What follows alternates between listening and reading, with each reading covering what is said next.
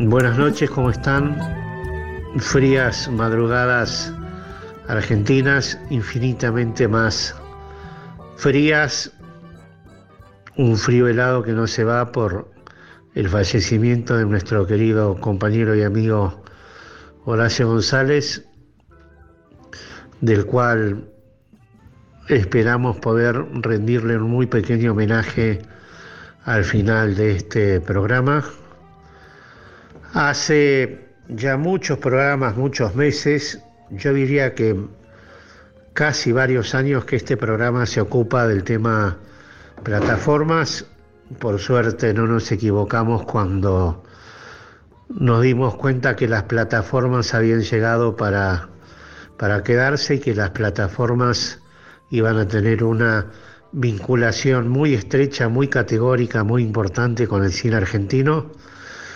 Y eh, con nuestros últimos entrevistados, con Liliana Masure, con Jessica Triten, con Gustavo López, en su momento con Luis Puenzo, en su momento con Marcelo Piñeiro, con cada uno de ellos eh, nos dedicamos a trabajar y a tratar el tema del cine argentino y las plataformas. Hoy lo que vamos a hacer es trabajar un poco con lo que está sucediendo en el campo de la producción audiovisual, las plataformas y lo que se está tratando que tenga que ver con nuestro mundo y con nuestra realidad, es decir, proyectos que están siendo abordados por las plataformas eh, y que tienen que ver de alguna manera con este último comentario que le hicimos a Gustavo López las plataformas van a terminar tratando nuestra identidad, van a terminar trabajando todos los temas que tengan que ver con nuestros grandes temas.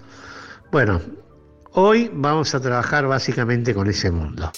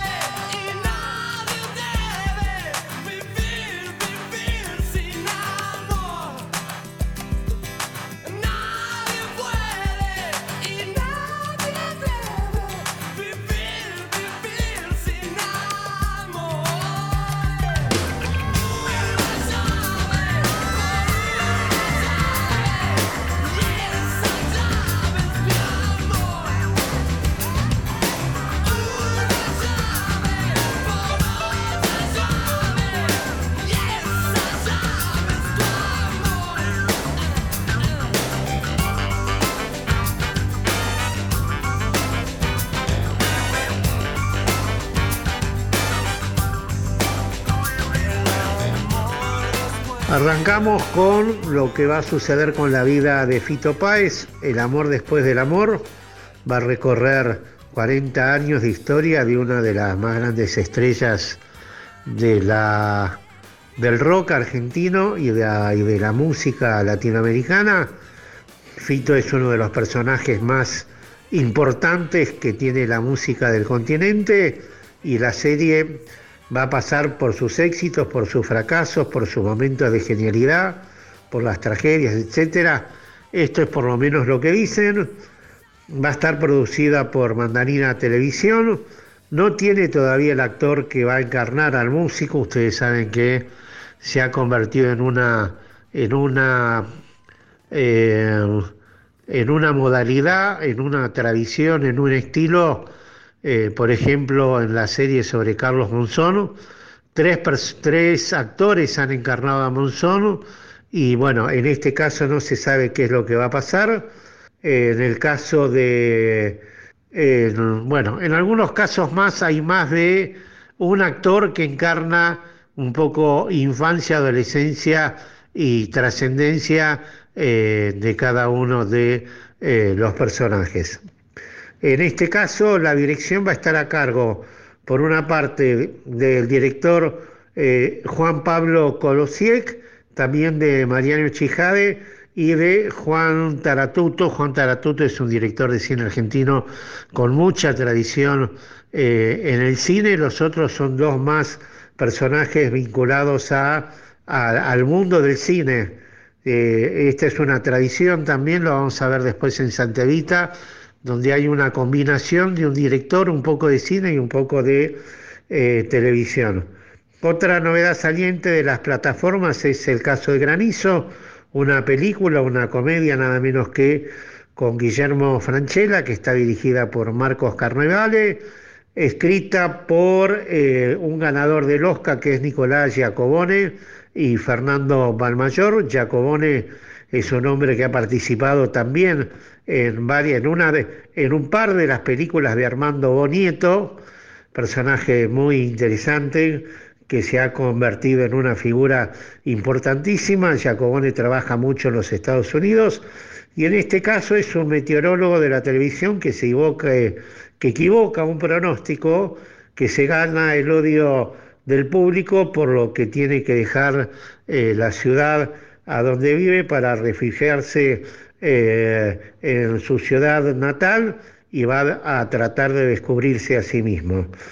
Y también se anunció, estamos hablando en todos estos casos de, de Netflix, también se anunció Pipa, una tercera película protagonizada por Luisana Lopilato en el rol de Manuela Pelari, basada en las novelas de Florencia Echeves, que es un bestseller permanente, eh, una especial de comedia de Agustín Soyrada, eh, Aristarán, y las nuevas temporadas de Casi Feliz de Sebastián Wanreich, eh, también la carcelaria El Marginal, en este caso la nueva temporada del, del Marginal se está anunciando en, Canal 7, pero su estreno estuvo en Netflix. Y bueno, estos seis nuevos proyectos de la plataforma en Argentina de, Netflix se suman a otras tres series en distintas etapas de desarrollo eh, que generan una enorme expectativa desde que fueron anunciadas en 2020. Nos referimos al thriller del cual hablamos en más de una oportunidad, El Reino, que es un thriller escrito por Marcelo Piñero y escrito por Claudia Piñeiro y dirigida por Marcelo Piñero, que ya eh, está finalizada en su etapa de edición, en su etapa de repaso del color en la postproducción y del sonido, y que en este momento solamente lo que está sucediendo con el reino es que está siendo subtitulado en sus distintas versiones internacionales y que tiene fecha tentativa de estreno para la primera quincena de agosto y que Piñero nos prometió una exclusiva al momento en que la serie esté por estrenarse eh, con Netflix y también de la que hablamos notablemente en, esta, eh, en este programa, pero que vamos a extendernos un poco más sobre el final, es con El Eternauta, con guion y dirección de Bruno Estañaro, y que tiene que ver con la excepcional obra de Héctor Germán Westergel, de la cual eh, hablamos también en su oportunidad. Estás escuchando Manivela con Coco Blaustein.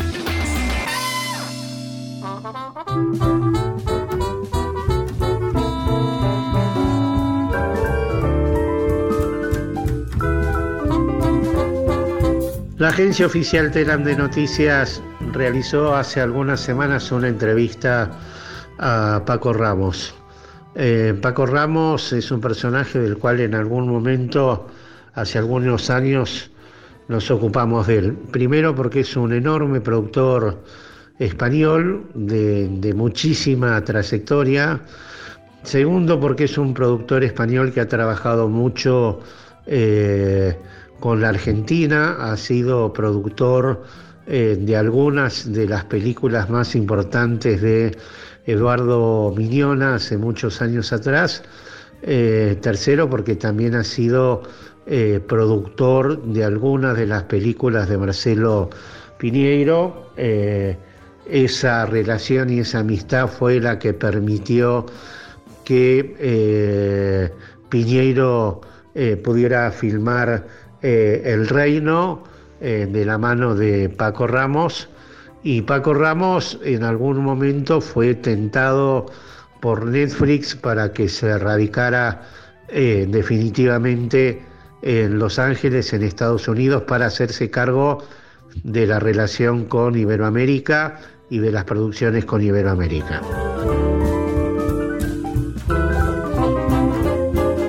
Algunas definiciones de Paco Ramos que son interesantes en esta entrevista de Telam es, dice, buscamos empoderar a voces auténticas en cada país.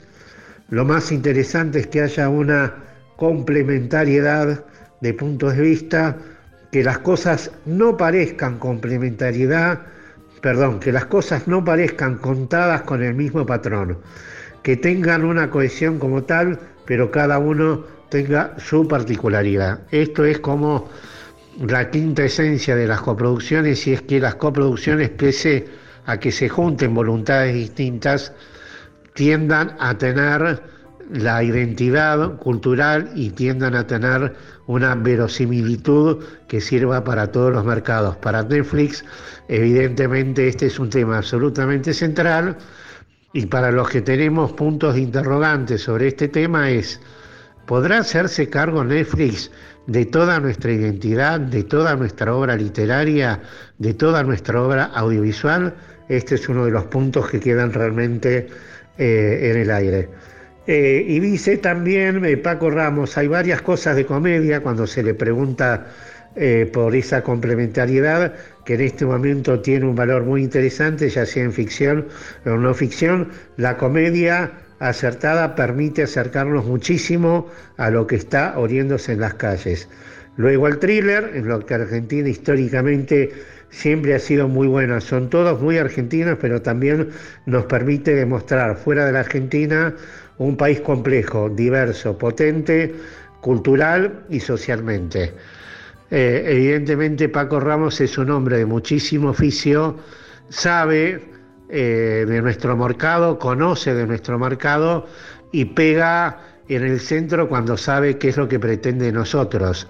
En esa pretensión que él tiene de nosotros, para nosotros o para algunos nosotros están justamente parte de eh, los interrogantes, ¿no?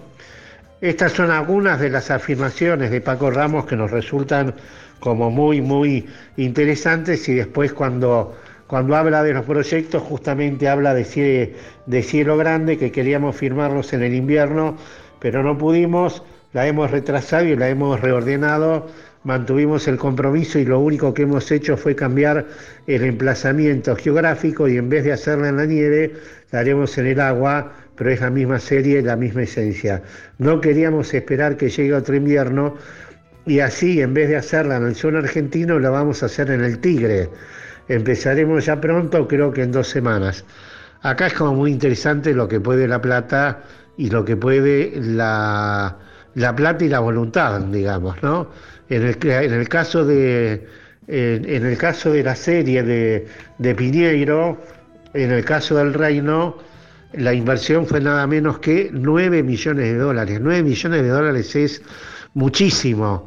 Digo, hoy ah, se empezó a mucha menos plata, pero hoy a 100 pesos el dólar es la verdad que un dinero realmente enorme.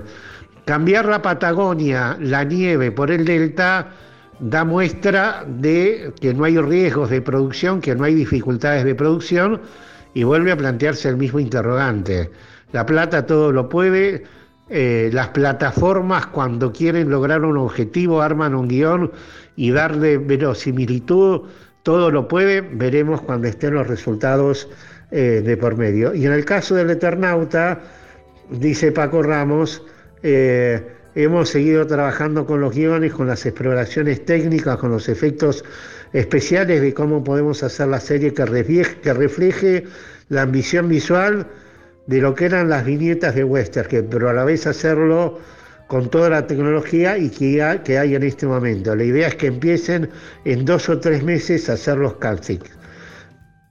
Bueno, en el caso de Westergel y en el caso del Eternauta, probablemente sea la duda más brutal apropiarse justamente de un personaje tan argentino, tan por tan, suburbano. Eso es notable. Confiamos plenamente en el, en el talento de Bruno Estañaro y confiamos plenamente en la presencia de Matilde Westergel, que va a estar como asesor en, eh, en esa serie, pero todo esto sirve para replantearse justamente estos interrogantes sobre plataformas, producción, identidad, verosimilitud, etc. Y finalmente dice eh, Paco Ramos en esta entrevista que le hace, eh, que le hace la agencia oficial Telam, cómo va a impactar Netflix la llegada de tantas plataformas. Eh, y él dice una cosa interesante, dice, lo vemos como una oportunidad y una forma de reflexionar sobre cómo podemos ser mejores. Eh, para los guionistas, para los productores, para los directores, que sea cada vez mejor y que piensen que con nosotros en Netflix van a poder realizar la mejor versión de sus ideas y llegar a través de nuestros 200 millones de hogares y a todo el mundo. Y la frase final con que le cierra el reportaje dice, no nos preocupamos, sino que nos ocupamos de ser mejores. Palabras de Paco Ramos, el español responsable para Iberoamérica de la plataforma Netflix.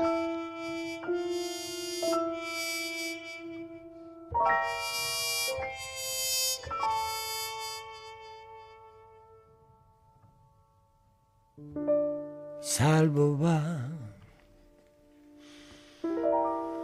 hacia allá Deposita sus nalgas en blanco y se va.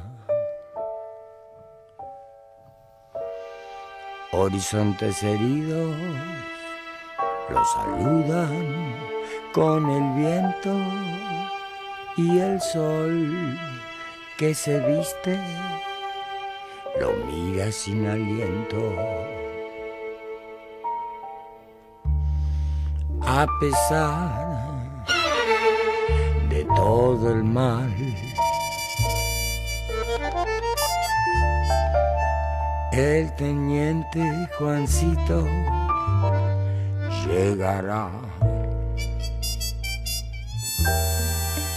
Un planeta lejano lo observa y él sabe que la noche caerá celebra lo eterno Juan Salvo viaja despacio en el tiempo. Cruza fronteras que se mueven con él. Juan Salvo viaja despacio en el tiempo.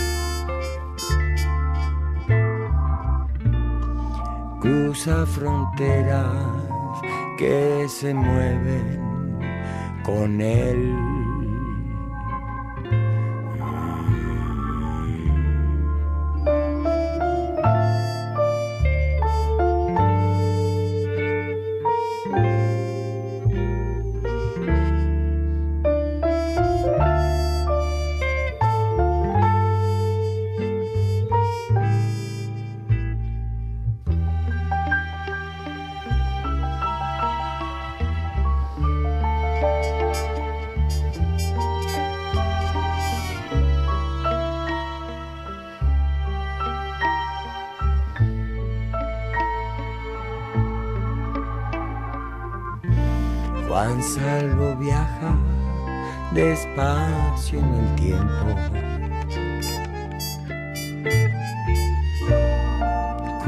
Fronteras que se mueven con él. Juan Salvo viaja despacio en el tiempo.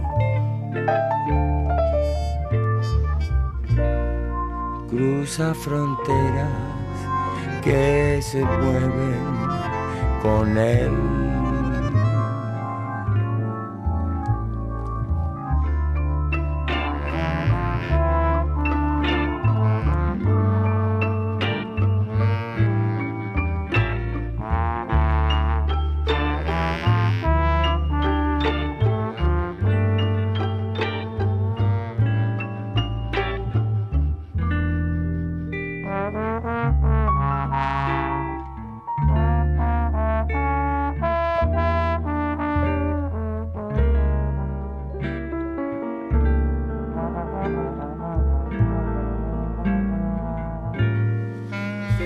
Vamos a la siguiente, a la siguiente serie.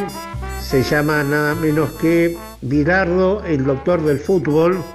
Hay que meterse con Bilardo, ¿no? Hay que meterse con, hay que meterse con Maradona, hay que meterse con Fito Páez, eh, hay que meterse, hay que meterse con Westergel, eh, hay que meterse con el Eternauta. HBO eh, Max, que ustedes saben que es una rama de HBO que acaba de ser relativamente nueva, eh, anunció que va a trabajar, eh, anuncia que va a trabajar una serie sobre Carlos Salvador Vilardo, el entrenador argentino campeón del mundo. Eh, así se llama, Vilardo, el doctor del fútbol, y forma parte del paquete de lanzamiento que está previsto en el marco del desembarco de la plataforma HBO Max a Latinoamérica. Em, el nuevo servicio de streaming va a estar disponible en la región a partir de junio, de hecho ya está disponible en la región, y planea eh, aparentemente la realización de 100 producciones locales, de las cuales 33 ya se encuentran en proceso. Y entre los títulos que están confirmados, eh, que tienen fecha de estreno para el año que viene, eh, justamente la serie sobre Bilardo, que van a ser cuatro episodios, que va a contar con el testimonio de las figuras más eh, relevantes de la Argentina y del mundo eh, del fútbol. Bueno, ustedes saben que Bilardo tiene 83 años, el doctor todavía aún tiene algunos temas de salud, pero bueno, la serie aparentemente va a cubrir su etapa como jugador en estudiantes, la revolución eh, técnica que hizo en la selección argentina, la excéntrica personalidad de, eh, del doctor, eh, la pasión atravesada por el fútbol que tuvo, que tuvo Bilardo, no se saben mucho más los detalles, pero bueno, hasta ahí estamos y vamos a ver qué es lo que va a pasar y el secreto obviamente va a ser quién va a ser de Bilardo. Eso sí, que no va a ser para nada fácil, pero pareciera que para las plataformas no hay dificultades, ni inconvenientes, ni problemas de casting, ni sobre todo problemas de producción.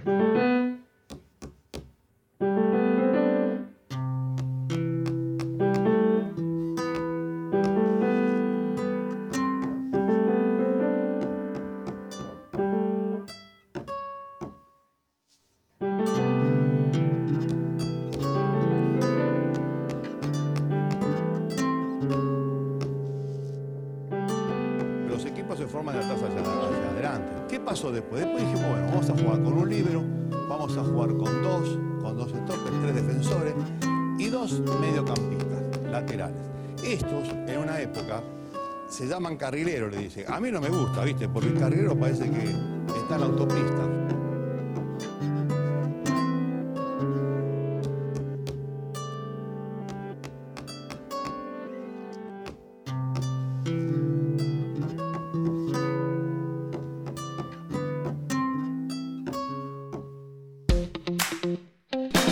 Todo el cine en Manivela.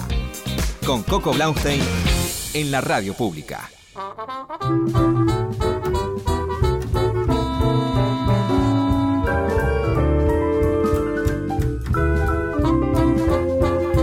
Vamos a otra serie de las que tiene previstas HBO Max, en este caso una temática que no nos resulta afín, pero que se llama Días de Gallo, es un drama juvenil, está prevista para agosto, es una serie original de 10 capítulos de 45 minutos cada una y que dicen que va a mostrar las emociones y los sueños de una comunidad de jóvenes y talentosos artistas de las batallas freestyle que compiten entre sí mientras obviamente eh, navegan, pasean, andan en relación de amistad, amor y sexo, intentan aprender aparentemente de sus propios errores. Dicen que la serie, la serie fue rodada en Buenos Aires con producción de, de Zeppelin Studio, que es la, la, productora de Hernán Gerjuni y Luca Jenkins. Hernán Gerjuni fue aquel glorioso director durante muchísimo tiempo de la última revista que se editaba en papel sobre cine que se llamaba Haciendo Cine y están ahí eh, Ángela Torres, Seco, Tomás Wicks, Julieta Silverberg, eh, Carlos Portalupi, Delfina Chávez, Rafael Sprebergur y los freestylers como eh, Roma, como NTC, como Clan y también la actriz Draga La Queen.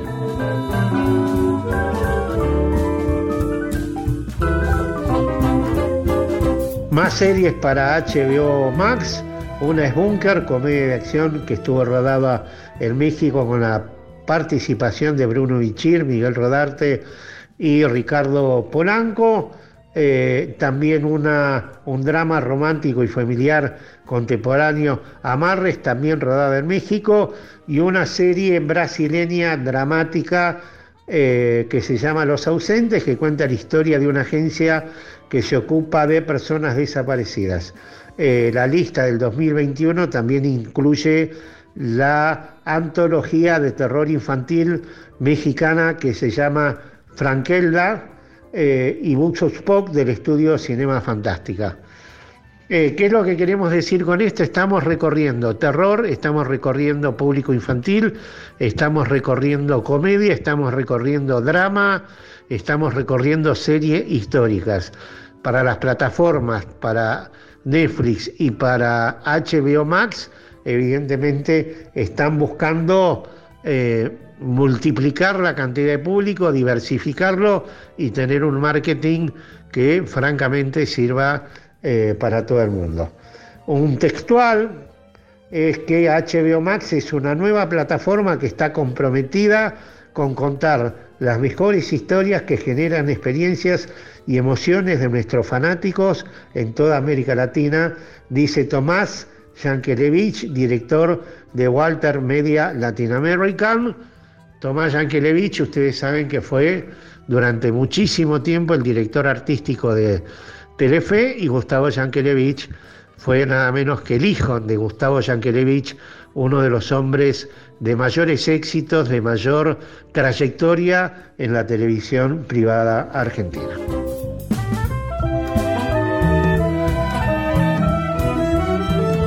Ya hicimos Netflix, ya hicimos HBO Max, vamos ahora a Amazon Prime Video, eh, que confirmó el estreno de la serie sobre Diego Maradona, que hay una enorme expectativa por saber cuándo se va a estrenar.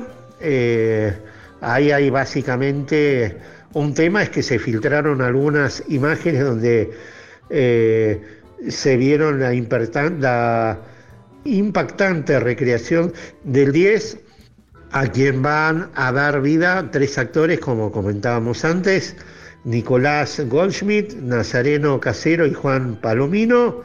Nicolás Goldschmidt va a ser la parte de la infancia de, eh, de Maradona, Nazareno Casero va a ser la parte del Maradona, del Maradona más exitoso y Juan Palomino va a ser eh, el Diego más en su madurez, suponemos que eh, el último Diego. ¿Cuál es el tema? Es que las imágenes que se vieron eh, y que dieron el pie para, para, aumentar la polémica sobre la serie de Amazon Prime Video sobre Diego, aparentemente algunos de los personajes que aparecen con sus referentes en la vida real no estarían de acuerdo con la historia relatada. Esto es un chisme, vamos a esperar a que la serie aparezca para ver qué es lo que sucede. La serie va a estar prevista en su estreno para el 30 eh, de octubre del 2020, pero la pandemia evidentemente postergó la decisión del estreno eh, y bueno, lo que sabemos por ahora es que eh, la serie va a estar compuesta por 10 capítulos que muestran al Diego Niño en el barrio de Villa Fiorito, en su etapa de cebollitas, que es lo que decíamos que va a estar a cargo de Juan Cruz. para la etapa en la que Maradona comienza a mostrar su talento en Argentinos Juniors, decíamos que iba a ser Nicolás Goldschmidt el encargarlo de representarlo y decíamos también que Nazareno Casero eh, se pone en la piel de Diego básicamente durante etapa del Mundial 86 y en los momentos de gloria como que fue reconocido como ídolo en todo el mundo y también decíamos que Juan Palomino eh, es quien va a interpretar a Maradona en su etapa de madurez y lo que dicen es que a pesar de, muchos desacuerdos por parte de los familiares, en esta etapa la serie no va a esquivar eh, las polémicas, los escándalos, etc. Eh, aparentemente en las partes que se filtraron, Claudia Villafani habría visto esas partes, no estaría para nada de acuerdo.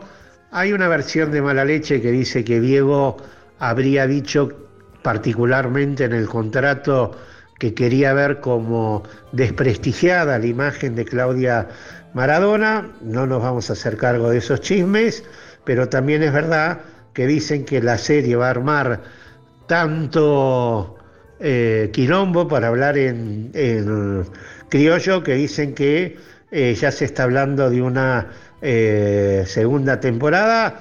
Jean-Pierre Noer va a ser de Guillermo Coppola y Fernás Mirás dicen que va a ser él el que descubrió el talento futbolístico de Francis Cornejo.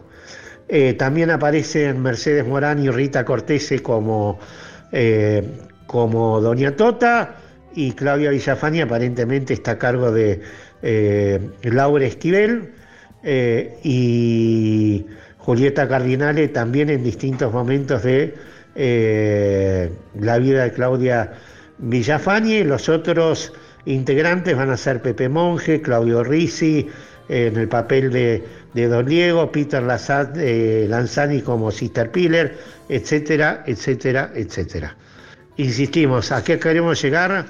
no se miden con el dinero, no se miden con el casting, no se miden con la producción. Eh, vamos a ver si se miden con la verosimilitud, con la veracidad eh, eh, y también si tiene que ver de alguna manera con, el Diego que la Argentina conoce. Hay una cosa que es real, que en algún momento dijo Marcelo Piñero, que en ningún momento del reino, también es verdad que estamos hablando de ficción, de ficción, ficción, porque el reino de Marcelo Piñero fue escrito por Piñero y por Claudia Piñeiro, que no tienen nada que ver entre sí. Piñeiro asegura y recontra asegura eh, que en ningún momento de la escritura y en ningún momento de la dirección y en ningún momento de la compaginación eh, Netflix se metió con la película. Una vez que aceptan el criterio general del proyecto, no se meten con el contenido de la película, de la serie, perdón. A ver si en el caso de Diego Maradona pasa exactamente eh, lo mismo. Pero bueno, vamos a ver qué es lo que pasa.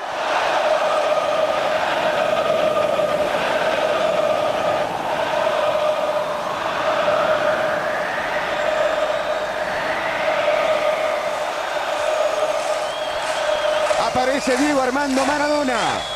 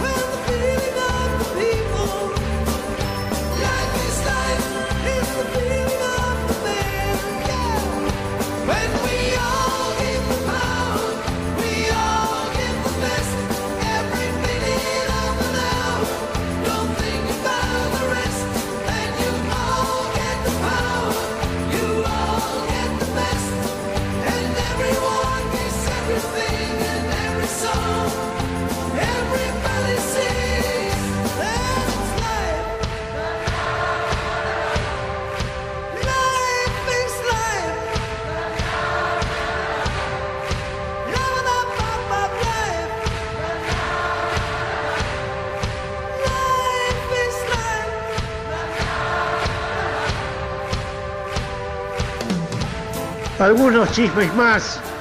Dicen que la serie empieza con el Live is Life, la canción del grupo Opus, eh, y que dicen que es la que lleva de fondo el que sea probablemente el calentamiento prepartido más famoso de la historia del fútbol, porque eso sucedió un 19 de abril de 1989 y que para coincidir con ese aniversario se estrenó el primer avance de la serie biográfica Maradona, Sueño Bendito, que tiene esa misma canción en su banda sonora y también dice que en los 30 segundos de duración del tráiler el avance retrata distintos episodios de eh, la vida de, Diego eh, y que el adelanto justamente comienza con su llegada a Nápoles en 1984, cuando lo, justamente los, los fanáticos del Nápoles, los fanáticos italianos, eh, se lo ve a Diego yendo del aeropuerto a la cancha y que luego el tráiler repasa aquel famoso calentamiento y eh, aquel juego, aquel jueguito maravilloso que hizo Diego en aquella cancha que todo el mundo se deleitaba y que, no quería eh, que terminaba nunca. También muestra el casamiento, también muestra los, momentos en Boca y su consagración como eh, campeón mundial eh, de fútbol y todo el mundo piensa que este año va a ser el año en que Amazon Prime decida estrenar los capítulos de Maradona y a ver qué es lo que pasa. Yo supongo que solamente la cantidad de polémica que va a levantar la, la, la, la, serie del 10 y aparte porque hoy Claudia no es aquella Claudia, hoy Claudia Villafani después de la trascendencia, la apertura, la amplitud de personalidad que demostró Claudia en Masterchef, la va a poner en mucho mejor lugar y también los escándalos que se han armado con las hijas de Diego van a ponerlas en mejor lugar si quieren litigar, si quieren cuestionar o si quieren este, criticar, ¿no? Eh, así que bueno, a ver qué pasa con Sueño Bendito y con sus 10 episodios en esto que aparentemente va a ser su primera temporada. Continuamos en Manivela.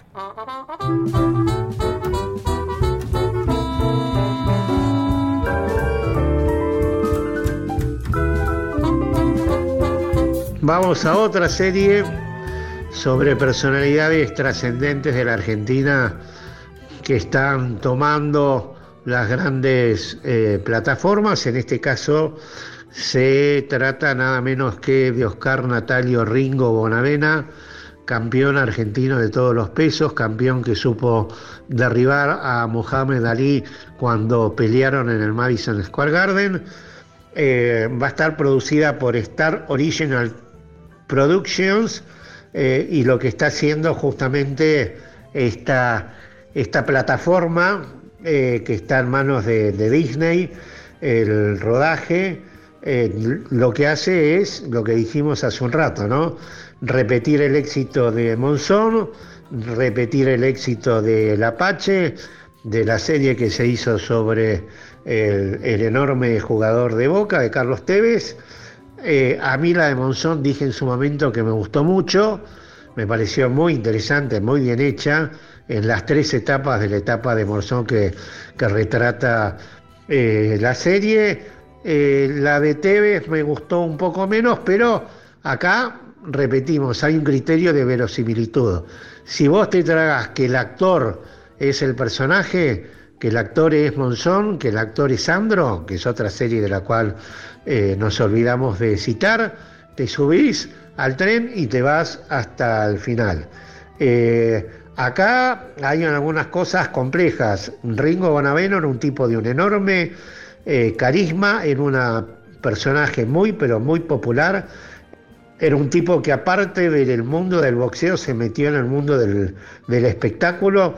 Era un tipo que le gustaba estar rodeado de gente, era un, fue un nuevo rico. Hay una dificultad adicional con Ringo eh, Bonavena, hombre de Parque Patricios, hincha fanático de Huracán. Había un cántico, se cantaba en el Luna Park cuando peleaba Ringo, que era somos del barrio, del barrio de la quema, somos del barrio de Bingo de Ringo Bonavena. Toda nuestra generación se acuerda de aquel canto, pero Bonavena, aparte de ser un boxeador excepcionalmente popular, fue un personaje del espectáculo y fue un personaje de la noche porteña, fue un personaje de mucha televisión, era un, tipo que le gustaba muchísimo la noche, que le gustaba muchísimo aparecer en, en tele, así que eh, bueno, veremos qué es lo que pasa. Star Original Production, que es la empresa que va a formar parte de, que forma parte de Disney, ya comenzó la producción de Ringo con la dirección de Nicolás Pérez Veiga, otro caso en el cual el mundo de la televisión y el mundo del cine se mezcla en las producciones de, las plataformas, ¿no? Eh, hay varias empresas argentinas asociadas. Pampa Films era la productora de Pablo Bossi, que en algún momento fue eh, presidente de Patagonic. Eh, Gloria Mundi Producciones, Primo Contance, fue, bueno, en fin, ¿para qué vamos a hacer nombres? Va, ya comenzó el rodaje que tiene lugar en distintas locaciones de Buenos Aires. No trascendió que va a ser, quién va a ser de, de Ringo, pero Fernando Barbosa, que es el gerente general de producciones locales de Disney, eh, dijo, Bonavena fue un ídolo del deporte, una persona que supo construir su propia fama hasta llevarla a la categoría de mito al triunfar rápido y morir joven de manera muy trágica. Hay una ventaja que tiene esta serie sobre Ringo que murió eh, en, Estados Unidos, eh, que se cumplieron 45 años, eh, hermano de un mafioso de Joe Conforte, presuntamente porque Ringo tenía moríos con su mujer. Presuntamente la serie está basada en el libro, en la novela Llámenme Ringo, de Ezequiel Fernández Moore. Varias veces dijimos eh, que ese libro hay que ir a buscarlo, tiene que estar en Mercado Libre. Si tienen posibilidad de conseguirlo en Mercado Libre, llámenme Ringo Ezequiel Fernández Moore, que es un enorme, un enorme periodista deportivo que escribe en La Nación y que es el presidente de la agencia italiana eh, de noticias. Es un enorme libro. Si fuera verdad que el guion está armado sobre la novela de Ezequiel Fernández Moore es un punto de partida notable. A ver qué pasa con Oscar Natalio Ringo Bonavena y su llevada a las series de las plataformas.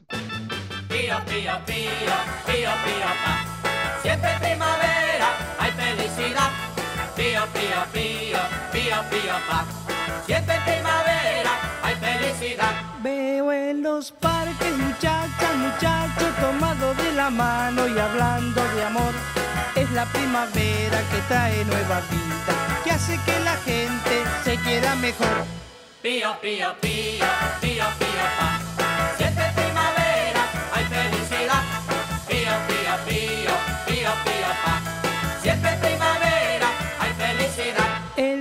Cielo tiene un azul más brillante, los árboles se visten de nuevo verdor, los pajaritos trinan cantando su alegría, en la primavera anunciando amor.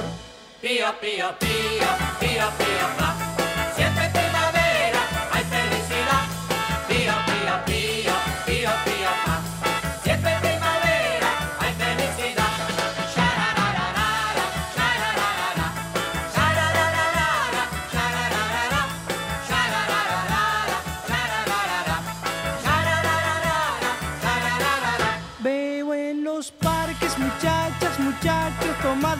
Mano y hablando de amor.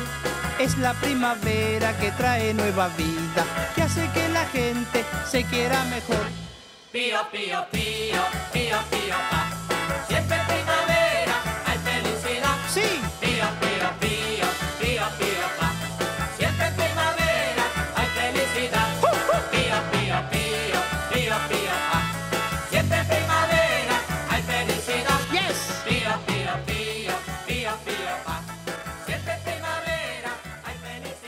Cerramos con la serie que, con una de las series que mayor expectativa y mayor eh, dudas nos despiertan, que es nada menos que eh, Santa Evita. Santa Evita es una novela excepcional de Tomás Eloy Martínez.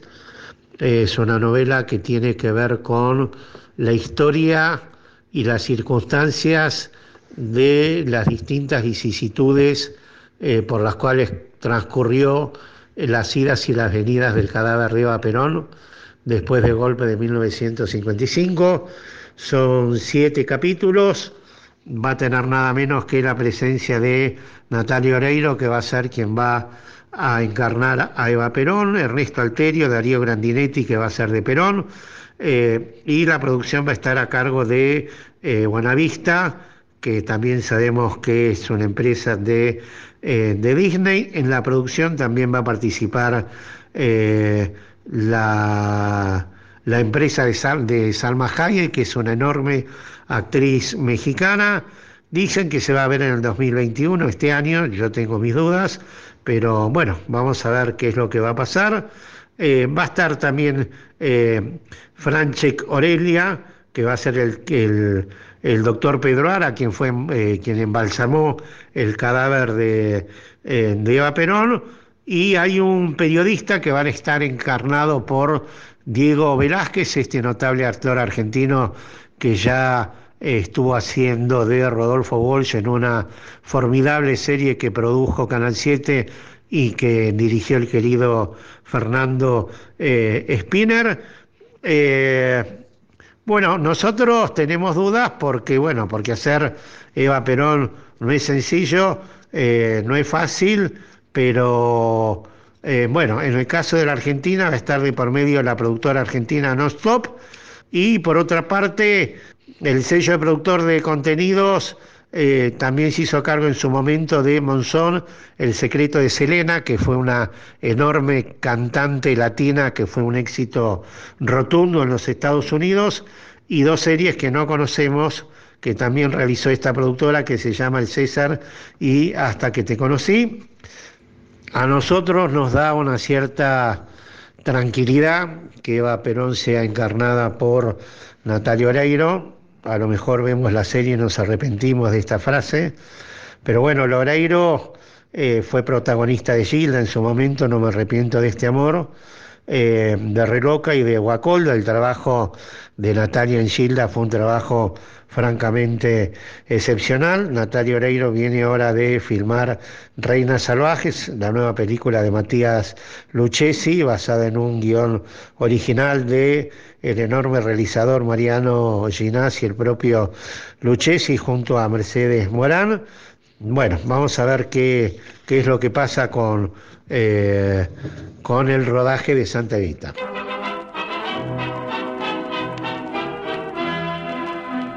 Soy la mujer argentina, la que nunca se doblega y la que siempre se juega por Evita y por Perón. Yo soy la descamisada, a la que al fin se le escucha, la que trabaja y que lucha para el bien de la nación que mañana en las urnas hará valer sus ideales para que sigan triunfales las obras del general.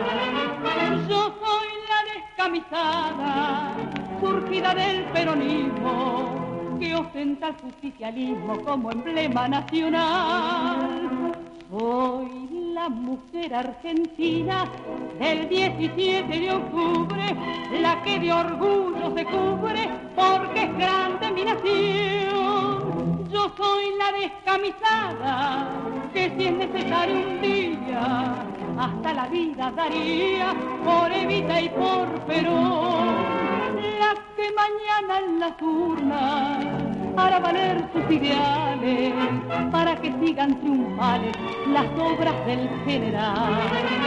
Yo soy la descamisada, surgida del peronismo, que ostenta el justicialismo como emblema nacional.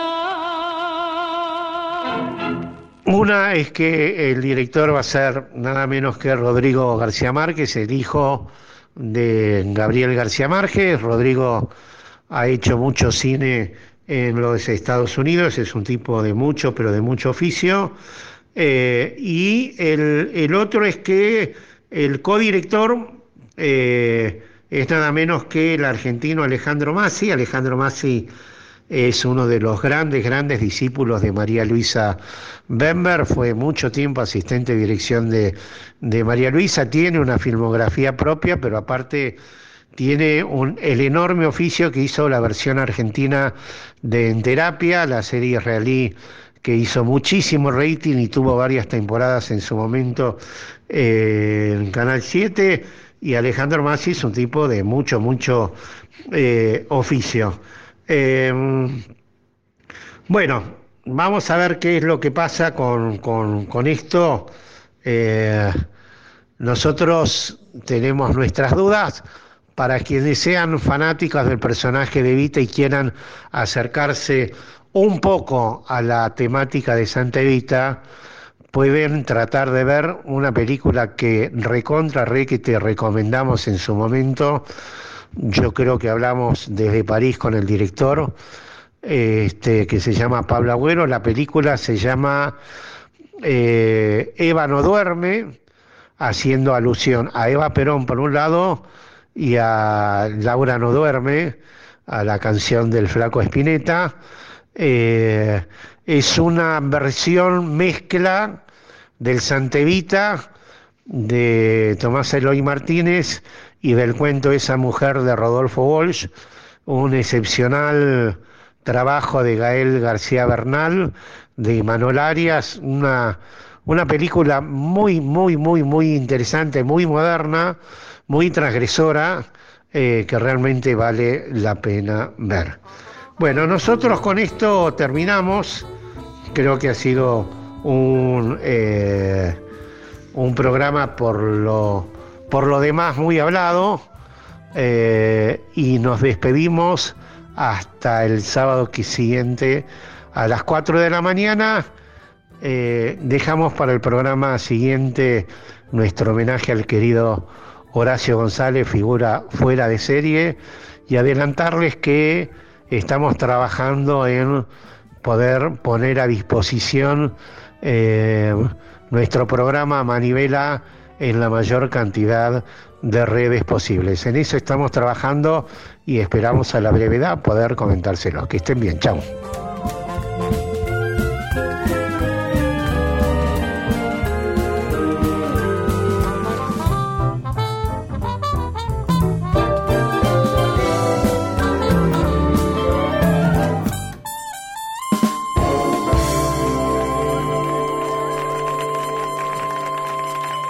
Manivela con Coco Blaustein.